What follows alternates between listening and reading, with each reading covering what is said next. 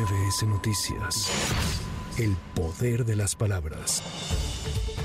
El ex canciller y aspirante por Morena, Marcelo Ebrard, mostró su respaldo al llamado a la militancia morenista a la serenidad y a no caer en provocaciones que el presidente de la República, Andrés Manuel López Obrador, realizó en la mañanera. Vía redes sociales, el aspirante presidencial de la 4T, Marcelo Ebrard, recomendó a sus adversarios políticos que también se sumen al llamado contra esta violencia.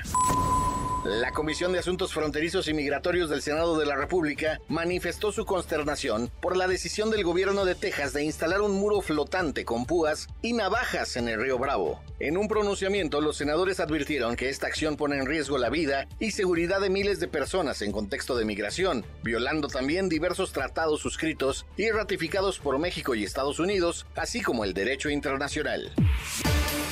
La tendencia a la baja en todos los delitos de alto impacto se mantiene en la Ciudad de México, informó el jefe de gobierno Martí Batres. Tras encabezar el gabinete de seguridad en la alcaldía Iztapalapa, el mandatario local dijo que de 2019 a este año, el número de delitos cometidos diariamente en la capital del país pasaron de 191 a 78.9, lo que se traduce en una reducción de casi el 56%. Señaló que durante el primer mes de su gestión, la incidencia delictiva también sigue disminuyendo. Para MBS Noticias, Javier Bravo. MBS Noticias.